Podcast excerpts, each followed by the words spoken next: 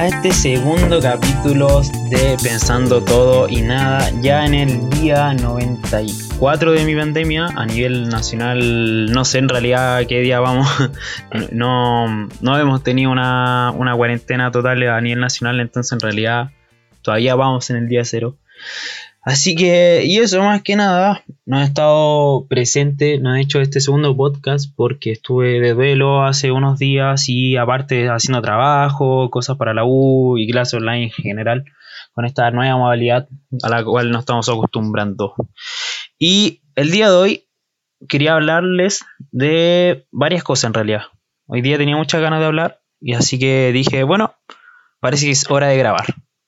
Y primero que todo de la Bundesliga, quería hablar del crecimiento que ha tenido la Bundesliga o las views, las reproducciones de la Bundesliga a nivel internacional por la pandemia, ya que es la primera liga de Europa que ha vuelto después de tener dos o tres meses de parón a nivel, a nivel mundial o a nivel europeo por lo menos. Y se estima de que entre las próximas semanas vuelva la liga española y la liga inglesa, así que se viene buen fútbol para, eso.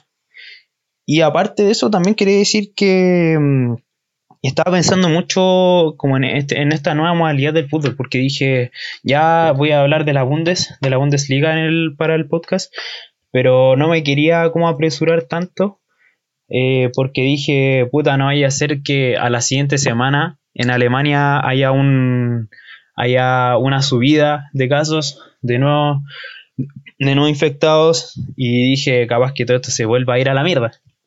Así que dije, bueno, voy a esperar un, un poco, voy a esperar una o dos semanas más, a ver qué se teje, a ver qué ocurre. Y eh, por lo visto ha ido variando y se ha ido jugando bien la Bundesliga. Y me recuerda mucho a los partidos de segunda división que, que, veo acá en Chile, como que sin público, o sea, con poco público, pero prácticamente no escucho la barra, no escucho la barra y, puedo escuchar todo lo que dicen los técnicos, los jugadores, eh, lo que se grita desde la banca, desde lo que dicen los árbitros, o sea, no tan, no, no tan bueno para escuchar lo que dicen los árbitros, pero, pero sí para escuchar un poco más de lo que ocurre dentro de la cancha. Y eso de alguna forma igual me gusta. Lo que sí me preocupa es saber qué va a pasar o si nos vamos a acostumbrar a este formato porque pienso y digo, bueno, ¿qué pasa si nos empezamos a acostumbrar al, al, sin público, a verlo todo por la tele? ¿Qué va a pasar con, el ir al estadio? Porque al final la esencia de, del, del fútbol también es ir a verlo al estadio. Y dije, sobre todo en Alemania, que tenemos barras como las del Borussia Dortmund, que son las más reconocidas a nivel europeo, junto con las barras griegas, con las turcas, y que tienen un nivel de hinchada y un nivel de organización tan alto que no veía desde los 80 como en Inglaterra o, o que había acá en, Sudamérica lo que es Argentina, Brasil. Aquí en Chile no tanto, pero, digo, ¿qué pasa si nos acostumbramos demasiado a esto? Quizá el momento de que podamos volver al estadio no vamos a volver al estadio porque va a ser una euforia tan grande de que las entradas van a ser más caras de los que ya son, o, o simplemente la gente no va a ir al estadio porque no tiene la plata para ir, o porque no quiere ir al estadio porque ya se acostumbró a verlo desde la comodidad de la casa. Entonces digo, puta, quizás quizás estamos renunciando un poco a eso.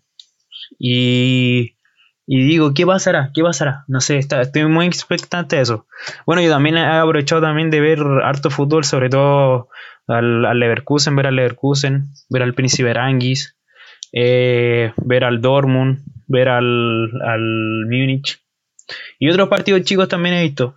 Pero he visto como 3-4 partidos dentro de lo que he podido. Así que eso más que nada y espero que cuando vuelva el fútbol en Inglaterra, quiero ver qué va a pasar, porque yo creo que ahí vamos a ver eh, definitivamente cómo, cómo se va a ir como reorganizando o readaptando el fútbol a esta pandemia, puesto que el fútbol inglés es por antonomasia o por excelencia el fútbol inglés primero, primero en la tabla, primero en, en el podio a nivel europeo y yo creo que mundial también. Eh, obviando también, por ejemplo, el fútbol el fútbol brasileño, el fútbol español, que también tienen un buen nivel.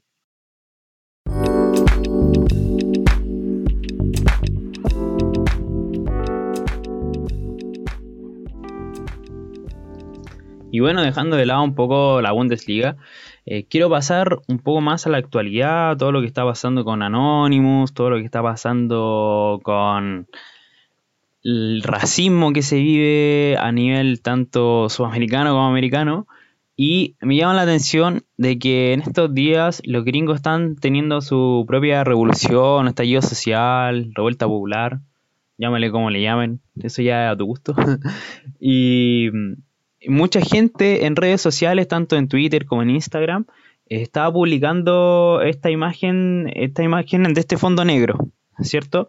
Que, tenía un hashtag que era como para empatizar con, este movimiento o con este o, con estas protestas en contra del racismo y me llamó mucho la atención de que tanto influencers como no influencers en, en estas redes sociales te subían esta imagen eh, avalando o apoyando eh, este, estas protestas en contra del racismo y en contra de, los pagos gringos también en general. Pero a los días, a los días pasó algo acá en Chile. Y esto es lo que me llama la atención. Que en el sur, eh, principalmente en la comunidad autónoma Huenehuen, en una comunidad mapuche claramente, mataron a un huerquín llamado Alejandro Treuquil, esto fue la noche del 4 de junio. Y por lo tanto, esto desató una reacción en cadena, tanto en redes sociales como en la política y en todos lados. Pero más que, más que sorprenderme que los pacos hayan matado a un mapuche, o supuestamente hayan matado, no sé, están en investigación eso, em, me sorprende que mucho como estos influencers o estas personas que, em, que publicaron esta imagen en negro no se pronunciaron en nada, o sea, siguieron haciendo sus vidas normales, eh, promocionando marca, bueno, lo que hacen los influencers, o subiendo preguntas y respuestas, pero yo no, no vi nada acorde a eso, no... Y me extrañó mucho porque y era algo que se veía mucho en redes sociales que decían, ah, pero chilenos hace dos días, poniendo todo en imagen en negro, pero chilenos ahora, y hacían como si nada. Entonces, me, esa imagen o ese, esta situación me hizo recordar mucho a un video que vi en octubre, noviembre, para nuestra revolución el año pasado, el 2019. Y de una, era un video que, vi en Instagram, que más que nada era de una mina que estaba como con un cartel y eran dos, dos minas. Deben tenía unos 17, 18 años, no sé. O sea, por lo menos yo lo veía de esa edad. Y y la, las minas estaban como en una esquina esperando la marcha, la marcha que venía. Esto creo que era en Santiago. Y la cosa es que estas dos mujeres esperaban la marcha, se metían a la marcha, ya caminaban y todo, y pasaban como 30 segundos literal, y se sacaban la foto, literal se sacaban la foto que están en la marcha con el cartel y todo, y se iban de la marcha, o sea que literal iban a, la marcha como para la pura foto, para puro posturear, no sé, para, para puro sacar en cara y diciendo en redes sociales, mira, yo aquí efectivamente estoy en la marcha, pero al final era una, es toda una mentira porque las minas nunca estuvieron en la marcha, estuvieron 30 segundos, fueron para la foto y se fueron. Y con esto eh, me causa algo parecido, siento algo parecido, porque al final es como lo mismo. Siento que estamos haciendo esto para redes sociales, como haciéndonos los, buenas personas moralmente, que tenemos valor, que estamos contra el racismo y todo, pero por casa estamos súper mal. Entonces no, no, no, como que no, realmente no entiendo a esas personas, no sé, como que me causa una weá rara ahí, como en la guata, así como que me cruje. Igual capaz que, deben estar diciendo así como, no, pero es que hay que esperar y todo, pero bueno como si mataron a alguien en Estados Unidos así, ¿por qué eso no puede pasar aquí en Chile? O sea, como debería estar con la misma postura, debería estar, parado en la misma postura y siendo atacando firmemente también a eso. Como si tú sabías más, más que nada que aquí en Chile también pasa eso. No sé, encuentro paradójico. En fin. Bueno, el tercer tema del, del que les quería hablar era sobre la subida o la visibilidad o el aumento en, tendencia de este, de este ranking en plataforma de la plataforma de OnlyFans. Para los que no sepan qué es OnlyFans, eh, OnlyFans es una plataforma en la cual tú puedes subir tus fotos o videos un poco más, más candentes, más acaloradas y puedes, puedes como cobrar por eso. ¿A qué me refiero? Como por ejemplo yo subo mi pack o sea, no, es como mi foto solamente mi pene, entendemos que, hay algo más por detrás, una preparación y todo. Y yo cobro, suponte, como unos 6, 7 dólares, que es como lo más barato que he visto, por decirlo así. Y, mm, y estas plataformas tú, tú las puedes monetizar a través de PayPal, creo, creo que hasta incluso las puedes, puedes poner como tu propia tarjeta bancaria según tu país, dependiendo del país en el cual vivas también. Y ahora en, redes sociales, en Instagram sobre todo, uno revisa como páginas de memes de repente y ve un meme en los comentarios. Hay caletas de gente como que promociona su OnlyFans o no solamente OnlyFans, también como su Snapchat como para esto mismo y todo. Y bueno, me llama la atención porque al final es como profesionalizar o digitalizar mucho la como la venta de packs, no sé. Y, o sea, no encuentro que, que, esté mal. Digo, bueno, si tú querés vender tus packs y te va bien, la raja, bacán. Qué, qué rico que te vaya bien. Pero me llama la atención que este sea como tan popular. Quizás es algo como propio de la pandemia, igual, donde no podemos ver gente y quizás no tenemos ese contacto físico o, o no tenemos, o no eh, literalmente no tenemos sexo con quien tener sexo y acudimos a estas plataformas, siendo que tenemos contenido gratis, Pero igual me llama mucho la atención que sea esto de pago y que haya gente que la haya también, porque eh, por, lo, por lo que he visto, eh, no, no, hay, no hay mucha... O sea, al contrario, hay mucha gente que, que la utiliza, le va bien y que, y que de verdad saca fruto y es como, bueno, tan, tan necesitados estamos de, ese calor humano de sexo para que tengamos que llegar a como a, tener tan en la palestra estas plataformas y digo, weón, qué loco, qué loco. O sea, yo no, yo no, yo no sé si compraría uno de estos porque igual digo, puta, esos 7 dólares o 6 dólares, no sé lo que pague, hasta, habían unos que cobran como hasta 10, 12 por foto. Y digo, pucha, ¿eso en qué lo podría ocupar? Digo, ¿de verdad lo necesito? Digo, digo, ya tengo a mi disposición, tengo eh, un mundo infinito de, de páginas pornográficas digo, ¿será necesario tenerlo? ¿Por qué? ¿Por qué sí o por qué no? No sé.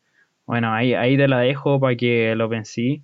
Y veáis también cómo, veamos, vamos viendo cómo van, se van evolucionando estas plataformas en la pandemia, porque eh, o quizás digo, bueno, serán los mismos buenos que, compraban la suscripción de, de Pornhub o de Brazzers y se aburrieron de eso, se pasaron como algo más como vintage o artístico, no sé cómo decirlo.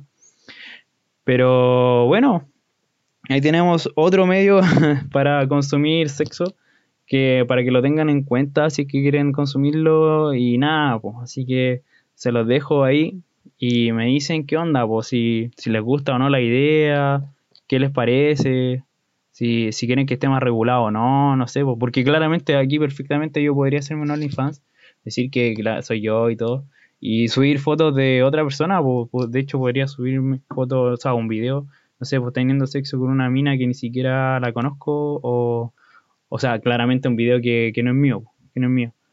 ¿A qué me refiero? En el que yo agarro un video, no sé, pues de, de X video y voy y lo subo a OnlyFans diciendo, miren el video que subí, bla, bla, bla. ¿Cachai?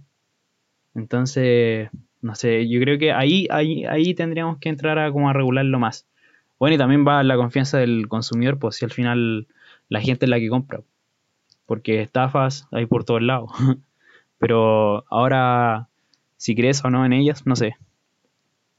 Y para pasar ya al otro punto, quería quería cachar o quería hablar sobre como la vuelta en tendencia en pandemia de 31 minutos, porque ahora en pandemia se han vuelto con muchas series. Encuentro que ha vuelto mucho, por ejemplo, em, aparte de 31 minutos, ha vuelto mucho Friends, ha vuelto mucho eh, How May Your Mother, ha vuelto mucho Eh, esta de los médicos, weón.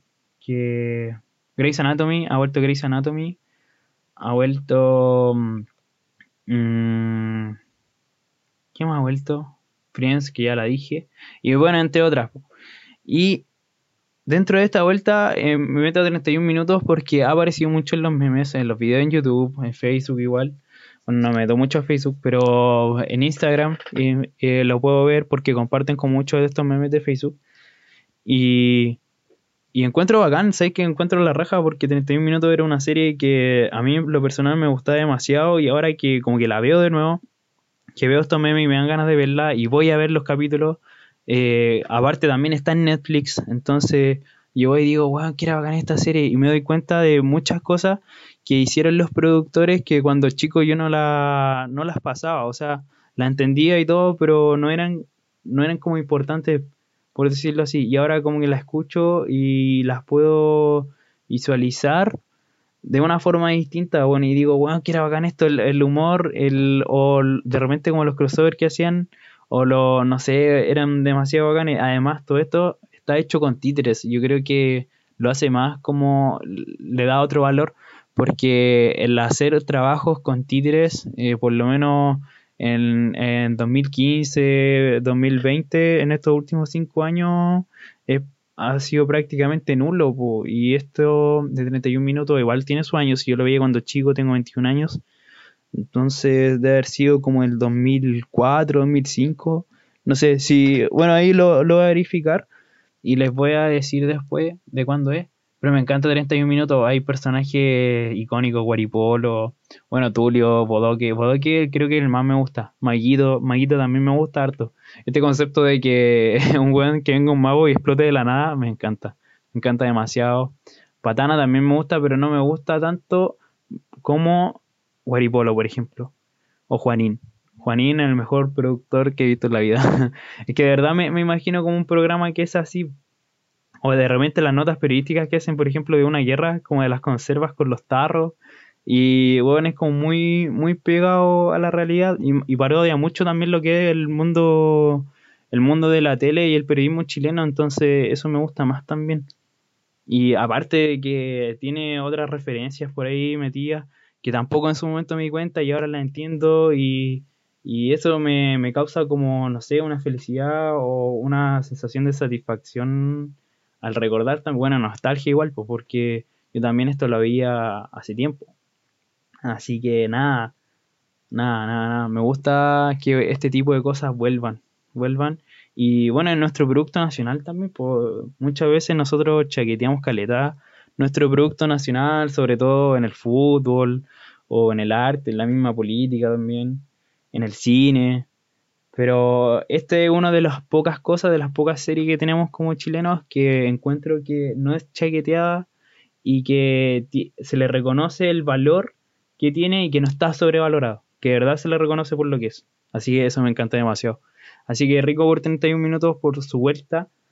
Y para seguir hablando de series, quiero recomendar una serie que terminé de ver hace harto ya, como hace una o dos semanas, pero que no la puedo conversar con nadie porque nadie la ha terminado de ver o hay muy poca gente de mi círculo cercano que la ve, entonces siento que no, no tengo cómo comentarla con alguien. y me refiero a Better Call Saul. Better Call Saul es la precuela de Breaking Bad. Esta serie del profesor de química que se aburre de su vida de profesor y decide empezar a, vender metanfetaminas, o sea, a producir y a vender metanfetaminas con este personaje de Jesse Pickman, con el cual empatizo caleta y que veo caletes similitudes de él en, ese joven que está como terminando el colegio y no, y no sabe qué, hacer o que está metido en un mal mundo y no tiene cómo salir. Y que de alguna forma eh, esta persona que es el el Heisenberg, el Walter White, lo introduce más en este mundo. De hecho, le pide ayuda a Jesse Pinkman para que lo, para que lo introduzca y que lo sigue metiendo y lo sigue metiendo y cada temporada se, se, es una pelea constante por sobrevivir. No sé, me, gusta mucho ese personaje. No, no me siento identificado con él, no sienta que yo como Ignacio sea Jesse Pinkman, pero encuentro que he visto mucho ese personaje. Y me gusta eso porque es un personaje muy humano, que tú sabes que puede hacer tanto el bien como el mal, pero que nunca va a ser o muy bueno o muy malo. Y me gusta mucho eso porque al final retrata mucho lo que es la humanidad o lo que es la lo que es en realidad el, el uno mismo, porque uno nunca es un total ángel o nunca es un total demonio. Y me gusta mucho que, mm, que se vean los personajes así. Algo que, me pasa mucho en Verde Call Que tenemos aquí al, abogado que salía en, Breaking Bad, que es Saul Goodman, lo cual lo vemos como su nombre real, como su nombre anterior a ser Saul Goodman, que es Jimmy McGill, y se va desarrollando y desarrollando y desarrollando, y tenemos a varios personajes alrededor de él, como Kim Wexler, que yo creo que es la más importante en este momento, por, por la entrega que he esta última temporada y por cómo, cómo se ha ido relacionando con Jimmy. A, todo esto voy, eh, la serie está en la temporada 5, 5 y se está viviendo esta transición entre Jim McGill y Saul Goodman. Principalmente la última temporada hay muchos capítulos que se les pueden como recordar como a Breaking Bad. Por ejemplo, en un momento Jimmy está parado en el desierto. Está parado en el desierto porque tiene que ir a hacer una entrega, que sale mal, se meten unos narcos por ahí que quieren robar la plata. Y, y queda parado en el desierto. Y queda parado en el desierto con Mike. Entonces, ese, ese capítulo, o esos dos capítulos en realidad, me hacen recordar mucho al momento en el que Jesse Pinkman con Walter White se quedan también parados en el desierto de Albuquerque, en Estados Unidos, para, mm, y tienen que volver, tienen que ver cómo volver, cómo sobrevivir. Y bueno, eh, Walter con Jesse llegan, vuelven a llegar en el auto porque lo arreglan, en la van, en donde cocinaban. Pero acá Mike con Sol tienen que volverse literal a pata caminando y más encima con un asesino rodeándolos o rondándolos como un lobo porque necesita la plata, o sea, porque está buscando la plata que está transportando Jimmy. Entonces eso eso lo hace aún más peligroso. Y bueno, de Gilligan, que es el director de Breaking Bad y Better Call Saul, siempre me ha gustado mucho la fotografía que tiene. Tanto, tanto en, el, en el plano desértico como en los planos cerrados de las mismas ciudades. Como, por ejemplo, imagínense eh, esta fotografía o este plano en el cual está la cámara dentro del refri y tú vas a abrir el refri y está la cámara ahí, sacas algo, lo cierras y nunca ves la cámara, eso me encanta mucho. Y eso lo podemos ver en, muchos lados, no solo como esa escena del refri. Eh, lo podemos ver también en, cuando están en tribunales o cuando están en una situación crítica o cuando, no sé, están abriendo un tarro para sacar café y está la cámara ahí. Me gusta mucho eso, el trabajo de fotografía y de planos eh, encuentro que es muy sobrio, equilibrado y tiene un despliegue impresionante que de hecho yo antes de ver Breaking Bad no me lo, no me lo había topado, o, quizás sí me lo había topado, un tipo de fotografía así, pero muy minúsculo, como un par de escenas en una película, no sé. Aquí en Breaking Bad y en Better Call Saul con Gilligan eh, te, te, lo hacen notar mucho, porque a este director le gusta mucho trabajar con eso. Bueno, y el director de fotografía también debe ser un fotógrafo experto en todo esto, porque no creo que todo lo haga solo él. Hay todo un equipo detrás que te dice cómo poner la cámara, dónde la vamos a poner, qué va a ir probando, que cómo se edita después en el estudio y todo eso me encanta demasiado y valoro mucho ese trabajo porque sé que hay mucho trabajo detrás, es difícil hacer eso, muy difícil hacerlo. Yo lo he intentado algunas veces bueno, no tengo una cámara profesional claramente de cine, pero lo he intentado hacerlo, bueno, cuando uno saca fotos con el celular, por ejemplo, y al momento tanto de montar como de editar es muy complicado, así que lo valoro demasiado. También el desarrollo del guion de Better Call Saul esta última temporada ha estado muy bueno porque siempre te tienen intrigado con algo que está pasando en paralelo o está pasando en el momento y te sientes como no sé, como te sientes ansioso de saber qué, qué es lo que está ocurriendo y, de qué es lo que va a pasar posterior a esa escena, porque por un mínimo mal movimiento, por un mínimo error, puede quedar la caga. No sé, si, siento esa sensación de que en cualquier momento se puede ir toda la mierda y que la serie puede explotar y terminar en ese capítulo. Aunque yo sepa que no va a terminar ahí, pero que puede ser un punto de inflexión de no retorno. De no retorno y que de aquí en adelante eh, Jimmy o McGill o Saul Goodman puede llegar a ser el Saul Goodman que era en, Breaking Bad y que prácticamente no importa nada y que solo, solo defiende a la gente por plata, no sé. No sé, pero ese, ese punto de inflexión también es muy bueno. Y bueno, todo lo que pasó en las primeras temporadas también, con la firma de abogados que, en la que estaba Jimmy, HHM, donde estaba el hermano mayor, y cuentan esta historia de que siempre fue la sombra de él, o, el hermano fue la sombra de Jimmy, no sé, eh, siempre me ha gustado mucho esa historia también. No, no me siento identificado, no me pasa eso con mi hermana, pero, pero me gusta, me gusta porque al final podemos ver que que no todo es como te lo plantea Disney de que oh la familia ideal o el cuento ideal donde todo sale bien y no pues podemos podemos concluir cosas distintas que de repente la vida es una tragedia y que las cosas no son tan fáciles como se creen y que te puedes desviar por otro camino tu hermano se puede desviar por otro pueden haber secretos entre medio o peleas no sé me gusta mucho eso me gusta mucho eso y nada pues no, no quiero spoilear nada de la última temporada para que la vean, para que se sientan a verla. O, y yo también para después escuchar esto y, sentirme eh, lo, lo, conmocionado que estoy, lo, lo, alegre que estoy al ver esta serie y decir, bueno, la voy a ver de nuevo, la voy a ver de nuevo, porque bueno, el final de temporada estuvo la raja y quizá en un futuro ya voy a ver, haber visto la siguiente temporada o las siguientes dos temporadas, no sé, y ya la serie ya ha terminado, pero nada, pues yo voy a escuchar esto voy a decir, bueno, quiero vacar la serie y analizar esto y decir, bueno, qué rico que eh, Gilligan pueda seguir dirigiendo dentro del mismo mundo de Breaking Bad y que resulte bien, pues, porque al final también estos proyectos son difíciles de financiar con tanta producción, con tan montaje y todo esto. Además, eh, este podcast también lo hago al final como para mí, para escucharme y desahogarme o hablar cosas que que no puedo como expresar en texto o que no puedo hacerlo cara a cara con un amigo ya que estoy encerrado acá. Entonces me gustaría eh, después en un tiempo escucharlo y decir, nada, qué rico, qué rico poder ver esta serie nueva y plantarme al PC y verla. Así que nada, eso. Espero, espero que se estén quedando en casa ya en esta pandemia. Ojalá estamos a punto de llegar al día 100. Y tenemos que cerrar tenemos que cerrar porque si no ya esta weá se va a hacer terrible larga. ¿Cuánto llamo ya? Uf, ya, bueno. No, no quiero llegar a la media hora. Así que para que no se vuelva tan latero. Así que nos vemos. Nos vemos gente. Quédense en casa. Chau, chau.